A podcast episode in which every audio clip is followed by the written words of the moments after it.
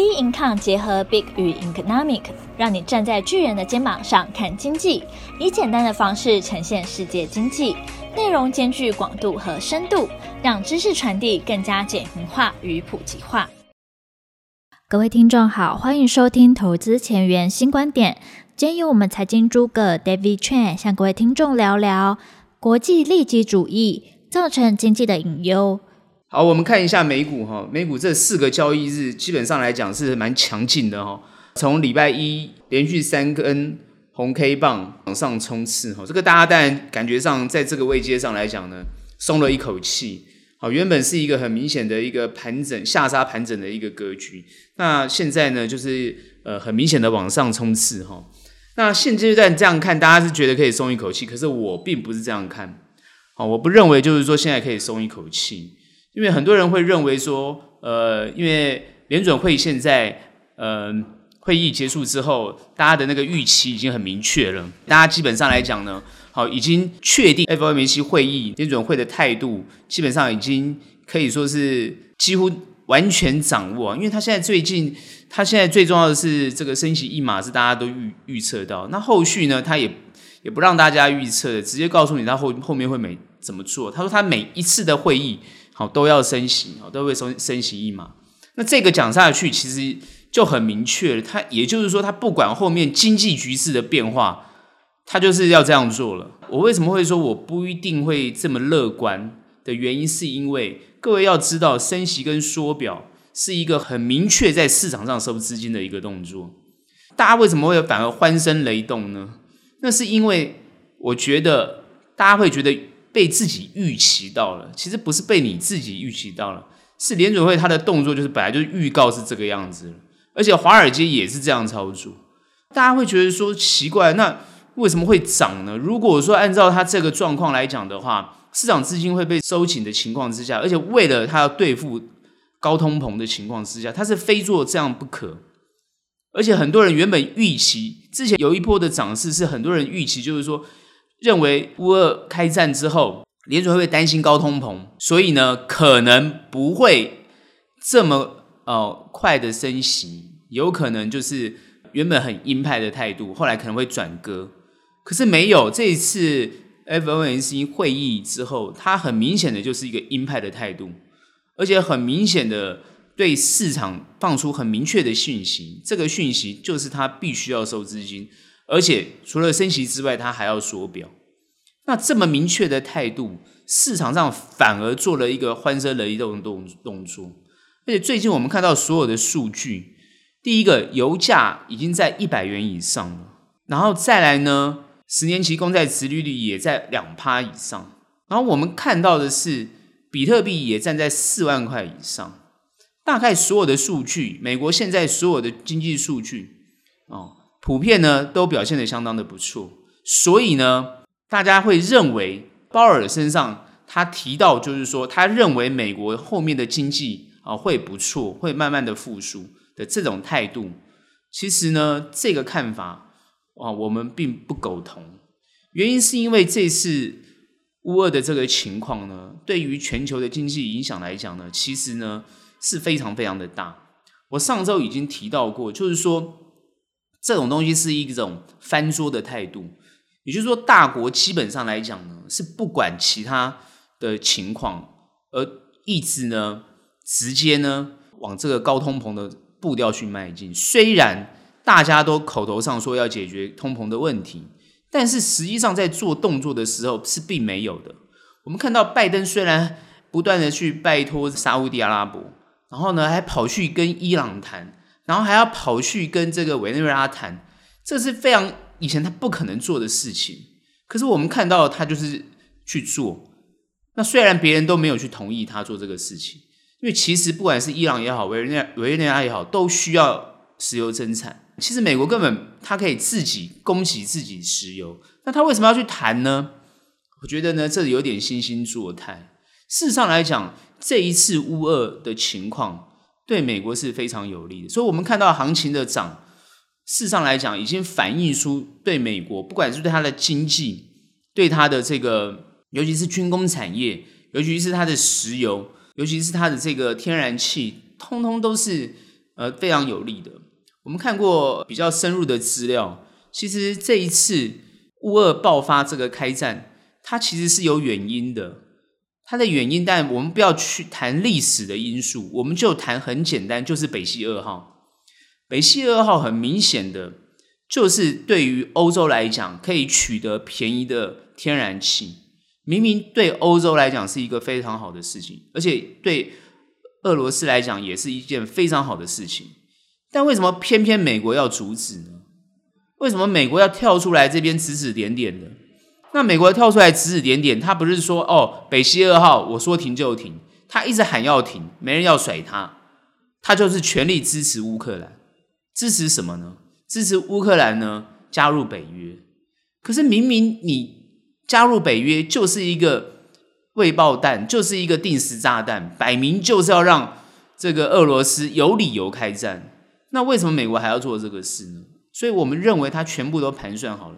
从政治的角度来看，这一次最大的赢家就是美国。可是为什么美国人还要去愿意接受这个高通膨呢？难道他们是真的很高兴接受高通膨吗？而且他们的通膨原因，其实大家都知道是锻炼跟塞港的问题。事实上来讲，对现阶段美国整体的状况来讲，各位可以很明显的感感受得到，关键就在美元，怎么样维持一个美元的强势？因为美元如果是强势的话，对他现阶段来讲，哦，不管是油价也好，不管是呃，他对于外债也好，基本上来讲，对他都是非常有利的。所以，我们从整个结构来看，我上周已经分析过了。从川普时代来讲，就已经奠定了一个叫做全球每一个人国家都以自己最大利益为出发点，尤其是现在国际贸易上来讲。贸易这件事情，基本上来讲，游戏规则已经会被打破，WTO 已经没有功能，几乎没有功能。现在唯一想要维持 WTO 的，我看还只有中国吧，只有中国在那边猛喊，因为好像它是最有利的嘛。最近我们看到美国现在禁运禁了这个俄罗斯的油，它根本俄罗斯的油跟天然气 对他来讲，它根本就一点点，禁的也是很好笑。他他禁是这样，他说我禁了俄罗斯。的油，我也希望全世界其他国家跟我一样，这不是搞笑吗？别的国家为什么要接受高油价呢？就你美国可以自给自足。现在最有趣是美国人自己也要接受高油价，所以我们现在看到就是说，到底拜登要怎么去解这个局？这不是对他最不利吗？各位要知道，现在美国的国债非常的高，因为他 QE 之后，他印了非常多的钞票。那因为国债非常的高，所以他一定要保持美元的强势。因为如果美元强势的话，对他来讲，高的负债其实呢，对他反而是有利的。整个局面来看，整体结构对美国来讲当然是有利。可是他现在最重要、最重要，他现在马上要去化他那些所谓的资产负债表，也就是说，他现在做的每一项动作，其实都有它的规则，都有它的节奏。是整体在规划的，而且是跟华尔街联手的，所以现在主要关切的就是说，除了美国以外的其他国家，到底对策是什么？俄罗斯也好，俄罗斯现在内部的经济大家都知道非常的糟，然后现在看中国，如果中国可以跟俄罗斯联手，是不是能够稳住现在这个非自由民主国家的整个经济状况？非自由民主国家的经济如果衰退的话，会不会影响全球的经济？我觉得首先要倒霉的大概是欧盟吧。所以我觉得欧盟自己也有盘算。欧盟的盘算是：你美国这样搞，那那我欧洲现在要怎么做？所以我们现在看到为什么没有人要去帮乌克兰？只是呢，呃，人道救援啊，捐点钱啊，哦，开放边境让你难民过来。事实上来讲，你会发觉就是一个僵局。在这个僵局里面呢，大家都不愿意松手。谁不愿意松手？你看，俄罗斯首先不会松手，美国也不会松手。中国呢，想要调停也没有用，因为你美国跟俄罗斯不松手，那谁那谁来处理？你看，不管是印度也好，或是其他想要解决问题的国家也好，现在我看大家都是观望吧。然后呢，现在就是增加军费，增加军备的，所以这种玩法看起来就是呢，完全就是一个。啊，我之前就讲过，叫做翻桌玩臭的态度。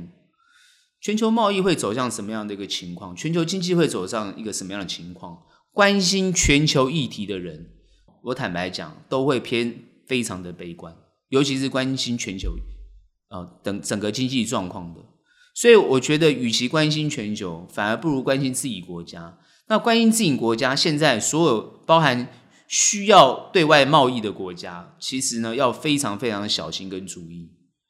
你有可能会被这些大国牺牲掉，因为大国有市场、有基础，自己国家的基础建设，包含基础能源，包含他们的天然的资源。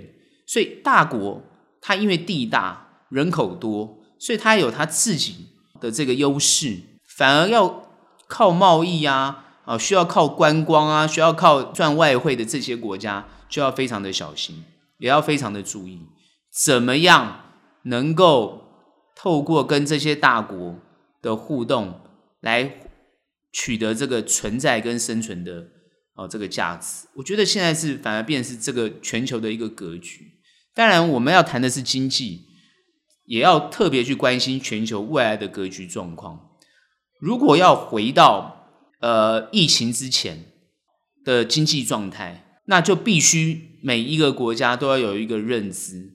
这个认知就是怎么样对于全球比较好，而不是只对自己好。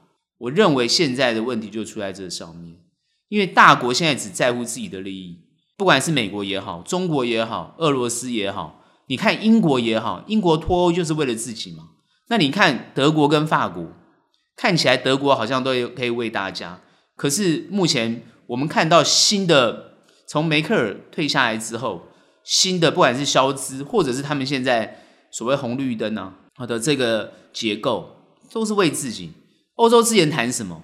谈气候变迁，谈的就是节能减碳。它的节能减碳造成全世界什么样的问题？各位有没有想过这个问题？各位要知道，为了节能减碳，全世界为了要为了做节能减碳这件事情，投资了多少资金？投投资了多少资源？砍掉多少所谓会造成这个地球好的这个气候变迁所产生问题的这些产业，必须要关掉，必须要被消灭。所以这些等等之类的，也就是说。当一个集一个团体、一个国家、一个大国，好像欧盟是一个集团，它往这个方向去做，其实影响了其他的人。所以现在全球的格局是这个样子，也就是说，每一个人为自己的利益要拉着别人玩。当你为你自己的利益拉着别人玩的时候，那你对抗的，你跟你站对立面的这个团团体，或者在这个对立面的这个国家，它利益受损，它会不会反弹？它会不会反抗？我们看到这一次。很明显的，俄罗斯它就是反抗，因为它也要生存。所以俄罗斯跟欧洲、欧盟也好，欧洲也好，整体欧洲也好，透过北溪二号让欧洲取得便宜的能源，这么简单的一个道理，既然行不通，就为了北溪一号的关系，就为了乌克兰，那这样子乌克兰的利益跟权益，当然如果有北溪二号，北溪一号就没有生存的价值。所以这个时候呢，就会产生这个所谓利益上的冲突。以俄罗斯的最大利益来讲，他当然不希望看到北约东扩的情况，而且最重要的是，他需要克里米亚这个港，所以他当然提前发动对他最有利的东西。因为每一个国家为自己最有利的方向去做嘛，全世界现在去怪他，当哪一个国家自己的利益最大放大的时候，那是不是也会获得到全世界去怪他呢？去指责他呢？现在最有趣、最好笑的是，那怎么没有人去指责美国呢？大家有没有想过这个问题？如果这整件事情的背后引武者是美国的话，那怎么没有人去指责他呢？我们现在看到美国有些媒体啊，或者欧洲有些媒体啊，其实已经开始反思这个问题了。哦，我们已经看到很多，不管是这个《纽约时报》啊，或者是有些记者，其实已经在反思这些问题，包含有些民主国家国内已经有一些反对声浪出来了。其实，事实上，我们有看到这些声音，所以我觉得整个世界的格局，并不是用你自己的角度去解解读。当然，战争是不对的，人道救援很重要，这些东西大家都是普世价值，没有错。可是，这个东西的背后是什么？那就是利己主义嘛。那我们在谈这个东西，不是说我们很好，好像呃道德感很高或格调很高，其实不是，是我们看到利己主义之后背后的经济变化，然后你去看整个股市跟资金的移动挪移的情况。所以我为什么会说这几根连续涨的反弹，不是要松一口气，反而你要去想后面呢，会不会有更多往下的一种动作？所以我并不是说哦，这个地方哦，马上看到它会跌的一个情况，我并非这样看。我认为它在这个地方肯定还会再修正。而不是一路往上冲，所以很多时候很多人在这个地方哦，觉得很高兴，要赶快去追。其实你应该早在四天前去买这些科技类股才对，而不是这个时候去买啊。哦，你这个时候去买这些科技类股，又跑去买比特币，那我们不觉得很搞笑吗？所以呢，你要反过来思考哦，也就要反过来思考。很多时候，当然我不会建议空啦，因为很有可能会被嘎到了。我我一直都不会在这个阶段建议空。那当然，从技术的分析来看的话，它有可能在这个地方修正之后，它去测这个支撑，因为它下面已经有一个支撑出来了，短时间这个下面有一个支撑出来了，所以会不会破了这个支撑？除非更大的利空。那当然战战事，很多人会说战事很快要结束了，啊，看来这个泽伦斯基已经软化了，好像他已经呃愿意退让。其实呢，也看到呢，俄罗斯好像也愿意退让，所以大家觉得呢有曙光了啊，觉得战事要结束了，就不会再通膨了，是这样吗？战战事结束，然后明天就不通膨吗？涨的价格，食品价格，马上明天你买的茶叶蛋，你买的这个鸡蛋，马上再砍半吗？不可能嘛！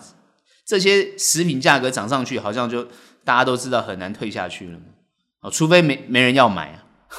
那大家都有这个需求，因为食品是一个基本需求嘛，哦，所以呢，基本上来讲，我认为这些期货商也好，因为透过这一次上下其手，很多期货商不管是空也好，多也好，都大大赚钱。那我只是认为，在这些大赚钱的期货商背后，那这些真正在使用现货的这些人。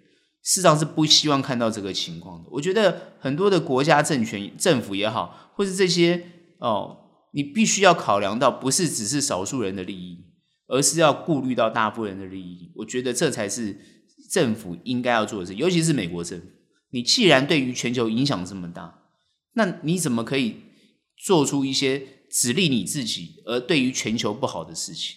所以现在看起来，美国就是这个样子。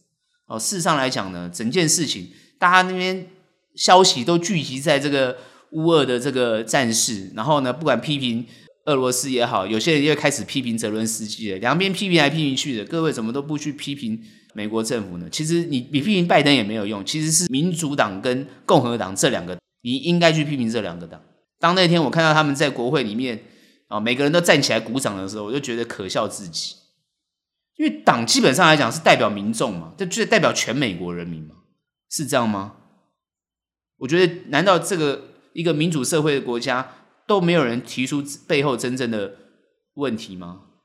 然后呢，去反思这些这些所造成的问题吗？如果你今天要做一个全球的领袖，像泽伦斯基讲的很好啊，哦，他大家都说他很会表演嘛，讲的非常好，对啊，我觉得他在美国国会讲的也都非常好啊，他呼吁啊。他希望拜登当全球的领袖啊，他希望美国来领导全球啊，很好啊，他讲的真的没有错，全球嘛，就是你的思维是要全球嘛。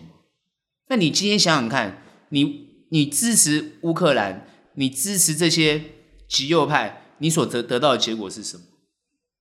那就是对立而已，对抗而已嘛，就是对抗啊。所以我们现在看到就是这样结结结构，然后你就看军火商，你看美国军火商，不管是雷神啊，哦这些哦股票都大涨啊，大家高兴的要死。而且这一次啊，哦乌俄战争，大家就要看哪些武器啊有效果。最近最红的，我想应该是刺针飞弹吧。台湾马上要赶快购买一大堆刺针飞弹，我看国防预算全部都给刺针飞弹好了，因为随便一个人就要扛在肩上就可以射下这个。F 三十五吧，连逆中飞机都可以都可以射下。以这个大陆来讲，应该是哦这个尖多少吧？所以我们认为，基本上来讲，很多人都是做这种很简单的看法跟分析啦。但我们要看深一点哦。所以现在后面行情怎么走？我认为它这个地方呢，哦，因为我们我们到目前为止预测都很很精准啊，看起来状况都符合我们的看法。所以下个礼拜它基本上会往下震荡。哦，震荡之后，它碰看能不能够碰到支撑啊，往下之后再往上。至于什么理由，理由很容易啊，因为最近当然数据上都不错，很快的，不管是价上涨也好啦，哦，或者是其他理由，我觉得最要关键是油价上涨。这个看起来油价又站稳在一百块以上的话，那这这个对国际的经济都会非常不好。所以呢，通膨用议题拿来谈呢，哦，所以我觉得它这个地方就是震荡。当然，很多人会讲说，震荡还会不会往上啊？会不会突破前高啊？这个地方我就很保守看待，因为高点基本上不会在这个地方哦。比如说现在，现在就在它下面一个哦，下面一个要突破的，我想均线啊，大概在三万五哦，三万五千一百点，在这个位阶上哦，这个 range 三万五千一百点到三万四千七百点这个 range，这几个均线它要穿要突破，但因为它压在这个地方，这个地方它要突破，看起来是相当困难的，因为。它每往上走一步，它就有很多的卖压会出现。所以基本上，当大家很快乐的去承接股票的时候，尤其是追股票的朋友哦，是岌岌不可危。我上周已经分析怎么去操作了，所以呢，现阶段行情我们会这样看。所以呢，还是主要观察几个大国的一些变化。如果大家是利己主义的话，也必须要想出后面的对策。那尤其我们台湾到底怎么样去因应？哦，所以这个才是我觉得后续大家比较要去关注的地方。好，我们很快来看一下台股。台股在这个五个交易日哈，它是先跌后涨，跌了三根之后，后面两根呢涨上去。尤其是在礼拜四这根跳空上涨的红 K，所有人都认为这个行情已经反转了，哦，都是很高兴。可是呢，没想到呢，在礼拜五当天呢，原本认为昨天美股大涨。台股应该今天也会大涨，可是并没有。其实我觉得现在台股呢，比较能够反映国际的状况，也可以反映自己的情况。我们拉比较长一点来看，从台股从高点一万八千六百一十九点开始，整个往下走的一种幅度，就是这个走的一个日 K 的 K 线形态来看，基本上是蛮符合美股的状况。从高点开始往下走。目前我们看台股在这个地方感觉要筑底的一个情况，很多人都很高兴，就是说啊，台股有看到底部啦，然后这个地方会往上突破啊。其实呢，我还是跟美股的看法一样，相对的保守。原因是基本上来讲，我们看美股跟看台股，因为那节奏是一致的哦，除非美股很明显的往上这个走，那台股呢才有可能突破，不然基本上呢还是会被这些。哦，压盘压在这个地方，原因是因为上面呢有很多套牢的资金，会当你往上冲的时候，就有很多卖压出现，所以台股必须呃非常大的量才有才有可能突破这样的格局，要不然就需要时间来消化哦这个上面的层层卖压，所以呢，从这个角度来看，目前呢缓升当然是比较有利。可是我们认为，就是说，它这个地方会不会马上升，其实是比较质疑的，因为我们还是跟国际做联动。那国际基本上来讲，很明显的，第一个就是升息的趋势，所以我们呃央行很快的在美国升息一码之后，我们马上就跟跟风，马上升息一码。所以之后的美国升息，我觉得台湾在升息这一块呢，也会很认真的做。基本上来讲呢，几乎是同步。所以这个都可以预测得到哦，因为我们央行的杨金龙主委啊，都已经很明确的讲，他就是会跟着美国升息的动作来做联动。那升息是什么意思？我觉得升息本身对风险性资产来讲，本来就是一个比较大的压力啊。所以风险性资产在这个位阶上来讲，很多人如果太过乐观，我都会在这个地方提醒大家，后面的风险一定要注意。所以呢。后面怎么操作？尤其是我们在上一周有提到操作策略，那操作策略的原则呢，到这一周其实都没有改变。那只是很多朋友会问我，就是说到底为什么一下涨一下跌，一下涨一下跌，它在涨什么，在跌什么？其实啊，这个地方不要去看短时间的涨跌，这个地方要去注意趋势，然后掌握操作的策略。也就是说，还是回到我之前讲过的，做短有做短的策略，做中长就有做中长的策略，它们是不同的东西。不能用短的角度去看中长，也不能用中长的角度去看短线操作，所以他们是不同的东西。短线操作也可以获利，这个中长也可以获利，只是两者获利的方式是不同的。呃，所以这一点一定要理清楚，也要讲清楚。所以操作原则不变，但是呢，你的你的这个思维一定要理清楚，才不会受行情的震荡。就是会问说，哎，为什么一下涨一下跌，一下涨一下跌？好消息就涨，不好的消息就跌，它就是市场这样反应呢。市场反应就是它因为市场的消息跟一般投资大众的情绪而转变，但是你会发觉趋势不会，趋势不会受市场影响转变，趋势就是一个走势。那趋势是谁创造出来的？就是以前人常讲的线是谁画的？以前人喜欢讲主力很会画线，线都是主力画给你。做圈套给你，让你套在这个地方的。所以各位要懂，我们换个比较精确的说法，我不会认为什么叫主力画线给你。我应该是说比较精确的说法，就是大资金部位的人他在想什么。那大资金部位是什么？各位要知道，大型的基金公司、资产管理公司、大型的这种退休基金、大型的政府基金，或者是哦。大型的这种什么投资基金，尤其是什么国家级的投资基金，就是这些资金很多的，他在想什么，他在做什么？主要是他会用什么样的策略去想后面的东西。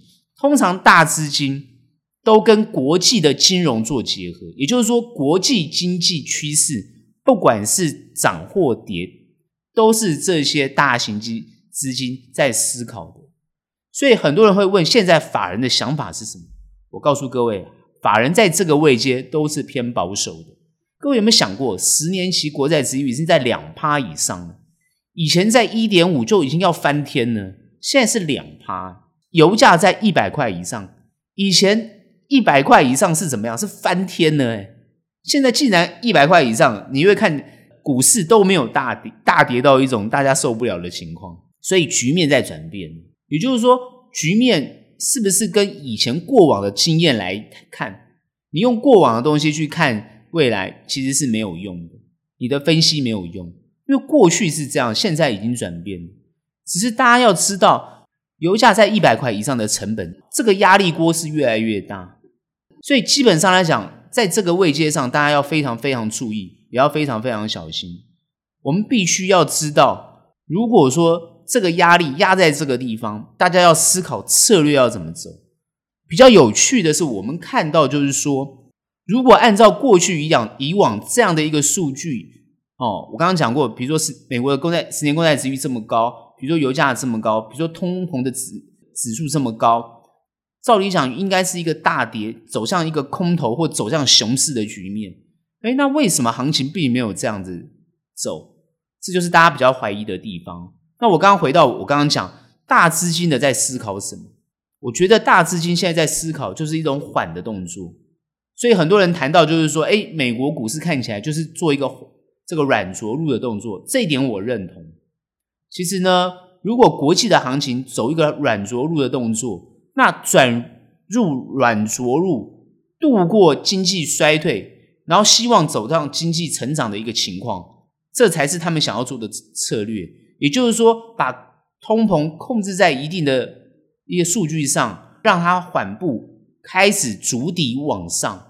但是现阶段不是底部，很多人说啊，底部看到了。我告诉大家，现阶段不是底部，所以现阶段可能还有的磨。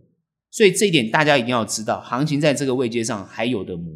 所以短线就是我上个礼拜讲的要精准，但是中长期要有耐心。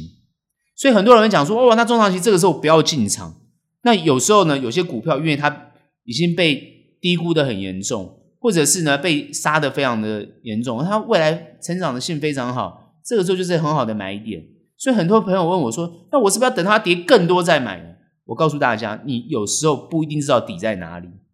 我说这个时候不是底部，是我现在这样看，搞不好问题很快就解决了。哦，乌尔很快战事就结束，他们就谈妥了。搞不好呢，通膨的数据，搞不好油价很快就回到七十块了，速度有时候都非常快的哦。那今天底部就会慢慢成型了。所以我的意思是说，现阶段还不到看到底部的时候，是现阶段。那很多人想要猜底，我会认为这个阶段做操投资的或做操作的，其实不要去摸底，而是按照节奏去做。也就是说，你看到的这个公司，你看到这个产业，或你看到的这这档股票，基本上未来性非常好，可它这个阶段呢被错杀得很严重，其实呢是可以去买的。也就是说，反而是可以捡便宜的好时机，这是中长的看法。但是做短不是这样子，做短不要看太长。做短还是要看现阶段，如果行情在比较低的呃往下杀，可你这股票呢，因为不管是消息也好，或者是资金也好，堆积在它身上，哦，它冲得非常的高，那它可能就是做短的标的，因为它短时间凝聚人气，那资金会往那边移动，那很快的，它因为消息的关系就会冲得比较高，但是它也跌得很快，它马上修正得很快，所以不要有一种哦，我要等等看的情况，比如最近的航运股。很明显，很多人原本想要当航海王，很多人现在都是，我想应该都是受伤。很多股票现在很多人都受伤，就很喜欢问说能不能续报啊？那能不能够继续看好它等等之类的。所以很多人问了这些问题，当然也有很多专业的人士给很多大家答案。我这个地方呢就不一定要给大家答案了，我只是告诉各位，就是说眼光你要放远的话。那你的价格是不是在一个偏合理的位阶？你自己要去知道。你去想嘛，长荣前段时间最低跌到八十五点五，后来涨到一百七十一块，现在跌到一百四十几块。各位要去想这个关键呢，它是什么原因这样走？那后面呢，它会怎么表现？这个都要去思好好整体的思考，这都是有原因的。好，所以呢，这些东西原因，各位可能呢，你们可以听其他的节目，他们会讲得很清楚。那我只是跟大家讲，要去关注这些点，我去跟大家点出这些点，你就会知道说是什么原因。你要去注意那个点，然后从那个点里面去拉出后面的格局要怎么去走，调整你的操作策略。所以现阶段很简单，你不猜底，因为你没办法猜到底，你当然就是慢慢吃嘛。好的公司你要慢慢去去去储备它，不要去等那个底哦。所以我一直讲。很多人呢，我看之前很多朋友很喜欢去做底的摸底的动作。那摸底有时候呢，你会错失良机，因为它的反转速度非常快。所以呢，当它反转的时候，你又期待它往下走，后来它不回头怎么办？各位有没有想过？你看看这个从二零二零开始的这个新冠疫情，很多人都觉得啊，这个疫情很严重啊，哦，行情一定会很惨啊。那台湾呢也受疫情影响啊，怎么可能行情会走得这么好？后来拉了一大波，这么长的一个大波段，从二零二零开始一路涨，涨到一万八千六百一十九点，想都不没让你想到。所以呢，很多时候呢，不要以为呢，你的底部是别人的底部，你的底部不是别人的底部。所以呢，我反而会认为，不要有一种有底的观念。哦，那它的趋势是不是？它底部是慢慢成型出来的。哦，那现阶段不是，我们会这样讲，现阶段不是，还没有办法看到。那以至于到于它到哪里才是呢？不要去猜测。好，那这个阶段呢，后面要怎么去做？还是一个震荡的情况。那我认为现在国际上不利的消息还没有走完，在还没有消除的情况之下，它还是震荡往下的动作。所以一定要不利的消息慢慢解除，让国际的。贸易也好，国际的经经济也好，它回到一个正轨上。什什么叫正轨？就是贸易之间尽量不要有壁垒，然后各个国家供需都是很适当的，做一个合理的调整。国家跟国家之间把利己主义、把这个孤立主义哦，把它化解掉，好好谈出一个对双方有利的一种有利的谈判，不管是呃陆权、海权、空权。哦，不管是什么样的这个权，然后呢，还有一些经济利益，还有领土各方面，都谈得很清楚，让它趋于一个和平的状态，然后大家努力发展经济，我觉得那这个才是达到一个真正底部的一个阶段。所以这个大家要特别注意。那资金在这个地方在过程当中会慢慢收缩，所以当它资金收缩的时候，很多涨多的或者是不该涨这么多的，它都会现出原形。所以呢，台股也是一样。所以很多时候我会在这个阶段。我会建议各位认真的看看产业趋势，看看产业哦，看看个股表现哦，去挖掘说这家公司到底有没有成长跟未来性，这才是一个比较重要的东西。那短线技术操作就不用不用在乎这些东西，你只要在乎哦，它到底有没有人气，它的筹码变化，所以两者都不同的，所以这一点都是哦，我给大家比较呃重点的看法。那这些重点呢，会协助你获利，也就是获利没有太大问题哦。关键就是你不要随着行情的这种忐忑，常常问为什么跌，为什么涨？因为涨的理由跟跌的理由都是短暂的。从专业或法人的角度来讲，那都是很可笑的。因为法人资金不会大，看的是一个趋势，看的是一个长线，所以呢，我们只会做配，做正确的配置。也就是说，风险趋避，我们就该趋避；风险呃该去创造利润，我们就会积极创造利润。也就是说，我们在风险跟没有风险的情况之下，我们达到一个非常一个完美的一个操作结构。所以，短时间的获利不是获利，短时间的亏损也不是亏损。所以，不要太着重在短时间的这种效益，而是要拉得比较远一点去看，透过比较远的情况来。创造更高的利益，我觉得这是比较重要的想法哦。所以台股呢，我们的看法还是以长远的利益来看哦。我们呢给的策略呢也是很清楚。那在这个阶段来讲呢，各位就不要被市场行情做忐忑。当你觉得很忐忑的时候，我会建议你不要看行情，也就不要去看这些新闻。你可以多关心一些其他的新闻，不要让自己的情绪受这个影响。那你至于你会提到说，那大跌怎么办？如果来的连续好几根黑 K，哦，大跌下去，那我会认为你要高兴，因为你捡便宜的时候到了。哦，那你说哦，那大涨怎么办？哦，那你也不要担心，因为它涨不到前高去，你也不用太担心。哦，你你其实不会在那个地方，你也不会急着卖出。哦，那除非你是做很短的朋友，那当然你要很专注。所以我上周有提到，哦，专注的朋友。哦，那你专注跟专业，当然可以获利，一定可以获利哦。我们几次操作看起来，短线上的操作也都可以获利，不管是空或多都可以获利，不用觉得说行情不能做，这个是很有趣的现象。就是很多人会觉得啊，这个时候不能做啊。那讲这种话的人，我想他可能比较偏中长期的看法，所以他讲这句话，呃，有可能对一半哦。其实我们认为都可以做，只是你的心情不要受行情影响，这非常重要。哦，不要天天去接触这些哦，什么加入群组啊，啊，看那些电视节目啊，然后老是想一些便宜的讯息啊，然后老是喜喜欢去问别人说台积电能不能买啊，哦，什么联发科能不能买啊，哦，这个地方可不可以低接啊？一天到晚去问这些权值股的讯息，我只是反问各位，那买了之后呢？现阶段是什么状态？你的关心角度有点偏了方向啊，以至于造成现在自己的部位呢，市场来讲没有产生很大的。好处，所以做任何的操作，其实它是有一定的节奏。那投资也是有一定的节奏，所以在这个位阶上来讲呢，哦，其实各位是不用太太担心的哦。所以很多人讲说不用太担心，是因为哦现在主底啦、反弹啊的，我们反而不是这个角度。我说我们说不用太担心，不是用这个角度来看的哦，不要看错了方式哦。所以呢，很多时候呢，这是前后都有关联性哦，它是很有逻辑性在走。所以这个阶段哦，以比较大的方向来看，是不用太忧虑的。哦，这我的真正关键在这个上面，这是我对于台股的看法。今天的节目就到这边结束，学友们欢迎订阅，有任何问题、任何想法，欢迎到我们脸书专业以及 Instagram 跟我们做交流喽。那请大家记得给我们五星的好评。那我们下期节目见喽，拜拜。